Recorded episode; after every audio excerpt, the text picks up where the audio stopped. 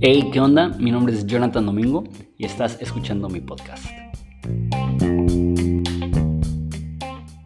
Hey, ¿qué onda? Hoy continuamos en nuestra serie en Génesis. Estamos en el episodio número 30, en el capítulo número 20.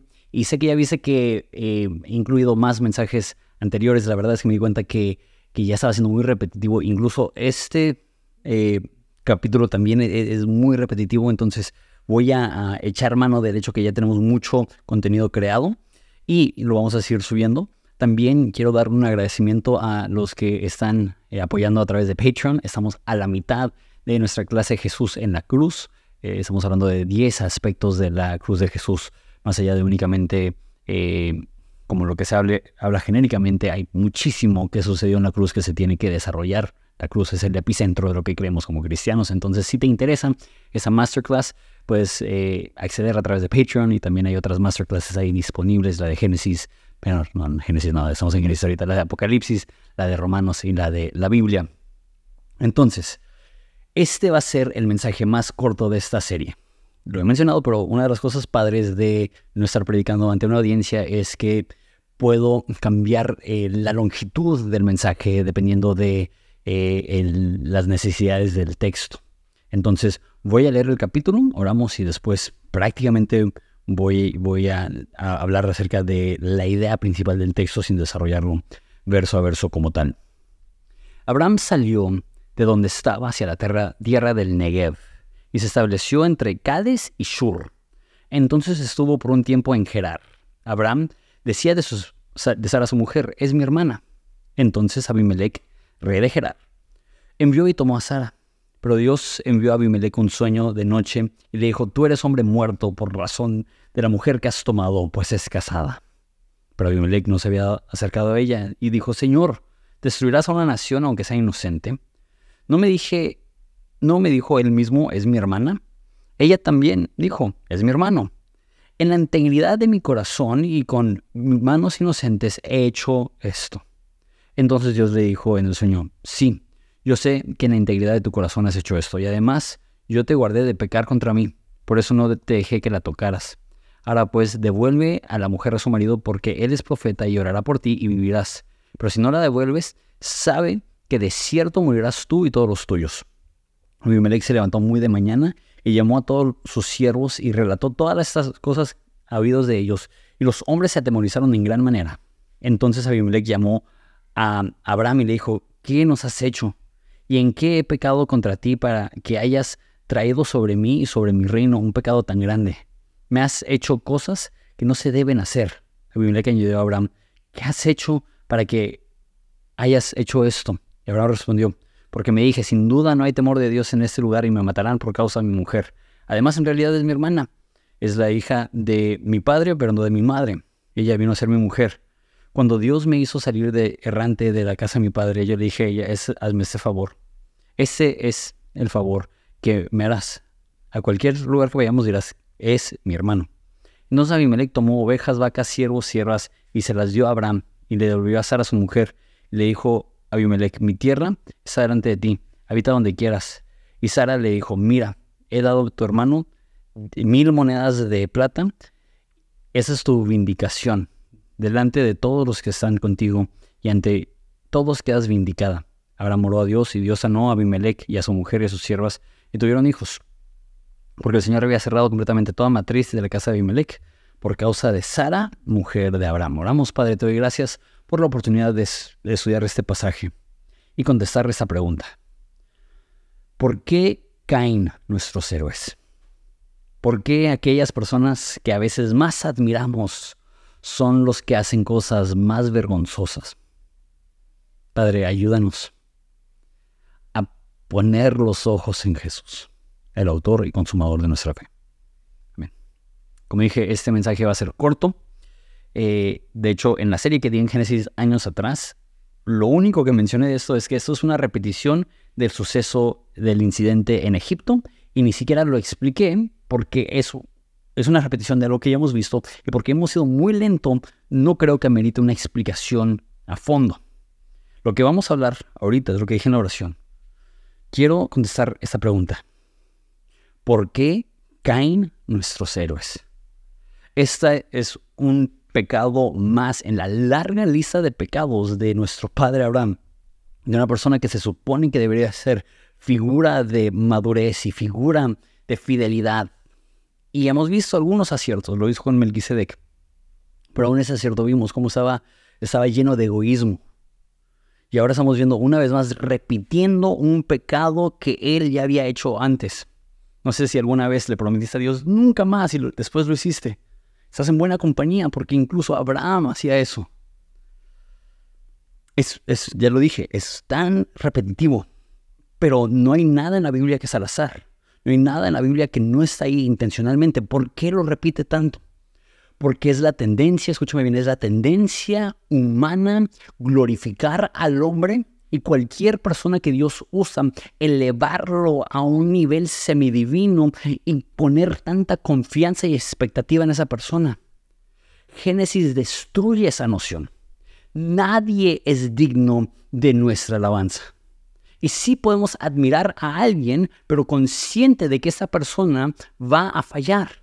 Y sí podemos celebrar a alguien, pero consciente de que esa persona en su mundo interior tiene luchas que no conocemos.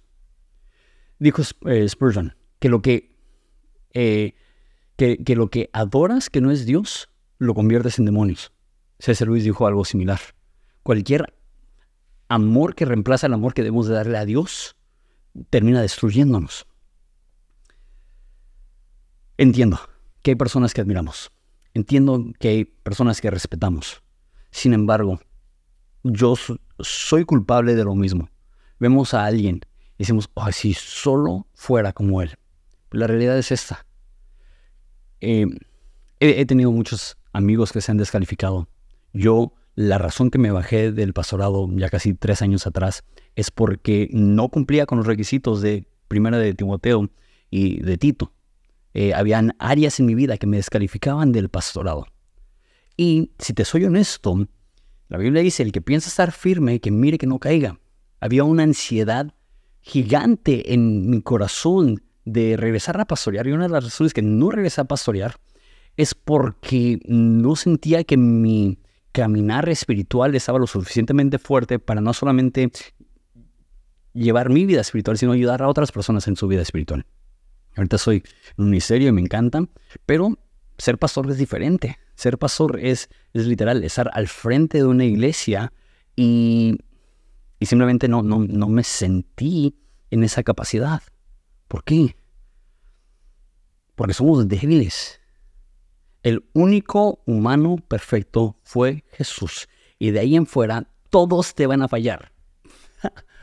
Ay, qué fuerte realidad. No hay nadie humano que no te va a fallar. Ni tus papás, ni tu esposa, ni tus hijos, ni tu pastor, ni tu mejor amigo. Todos tarde o temprano te van a fallar. Ahora, ¿eso significa que nos hacemos bolita y nadie me hable que, le tengo miedo a todos? No. Jesús, sabiendo que uno de sus discípulos lo iba a entregar, la noche que fue entregado le lavó los pies. El hecho que los demás nos van a fallar no nos hace que nos cerremos y que relacionalmente digamos, no, no puedo hacer nada. Simplemente eh, como dije, hay pastores que se han descalificado y hay otros pastores que se avientan 50 años sin ni un escándalo, que, públicamente viven vidas rectas y quizá íntimamente jamás cometen un pecado que, viole las indicaciones que da eh, Pablo en 1 Timoteo de las especificaciones que debe tener un, pastor de una iglesia. Le doy gracias a Dios y si tú estás en una iglesia donde tu pastor lleva una trayectoria de 20, 30 años de fidelidad a Dios y de integridad sin haber flaqueado o caído en esas áreas, bendito Dios, que Él, eh, Dios ha sido quien nos ha, sostenido. Pero créeme, no te digo esto, no lo pongas en un pedestal, porque quizá no ha cometido ningún pecado que le descalifica, pero si pudieras entrar a su mente, hay tantas cosas en su mente que le avergüenzan. Hay tanta culpa con la cual él carga si es que no lleva esos pecados a la cruz. Y aún las personas que no tienen luchas públicas, tienen luchas secretas. Una vez más, puede que esas luchas no les descalifiquen, Pero si pudieras entrar a la mente de cualquier persona, te escandalizarías. Porque créeme que si cualquier persona entrara a tu mente, se escandalizaría. Si cualquier persona entrara a mi mente, nos escandalizaría. No estoy diciendo que eso es una excusa para no crecer en madurez y santidad. Simplemente esa es la realidad. ¿Por qué Génesis sigue haciendo hincapié? Abraham no era una persona buena, tuvo unos cuantos aciertos, pero Abraham era una persona que falló y falló y falló y egotista mal esposo y sin confianza muchas veces en muchas áreas de su vida. No, creyó que Dios lo iba a proteger eh, siendo honesto, entonces recurrió a las mentiras. ¿Por qué lo dice tanto? Porque creo que el texto está intentando provocar en nosotros una urgencia. No pongas tus ojos ni tu esperanza en ningún humano. Nadie es digno de asombro ciego. Una vez más, sí celebra sus victorias. Sí celebra incluso tus propias victorias. Pero el momento que pones a alguien en un pedestal y lo ves de abajo hacia arriba, has cometido un error que te va a lastimar. Porque el único que no nos falla es Jesús. Y cuando haces eso, estás creando una versión ficticia de ellos. Una vez más, le doy gracias a Dios por los siervos de Dios que se han mantenido fieles. Pero nadie se puede mantener 100% fiel. Nadie puede pasar una vida sin fallar, sin tener cosas vergonzosas, sin tener de qué arrepentirse. Somos carne y hueso. Y esa es mi observación al ver Génesis. Únicamente Jesús es divino. Únicamente Jesús no falla. Únicamente Jesús es quien puede tener tu máxima admiración sin defraudarte, sin dejarte abajo. Porque las personas fallarán, pero Dios no falla. Y a lo mejor tú te sientes terrible porque has fallado, estás en buena compañía. Mira a Abraham, que lo volvió a hacer, que volvió a caer. Hermano mío, nuestra esperanza no descansa en nuestra habilidad de hacer las cosas bien. Nuestra esperanza descansa en el hecho que tenemos un Dios que es más grande que nuestro pecado. Un Dios que es más grande que nuestras fallas. Y aún cuando personas te pueden herir y lastimar y decepcionar, tienes que entender, tú has herido, tú has lastimado, tú has decepcionado. Pero hay un perfecto. Hay una persona que sí podemos admirar ciegamente y completamente. Es Jesús. Jesús te pido que nos ayudes a ser realistas y saber que sí podemos admirar a alguien, pero con reserva. Porque nadie es digno de una admiración absoluta, sino solamente tú. Porque nuestros héroes caen, pero tú no caes. Nombre de Jesús. Amén. Dios te bendiga.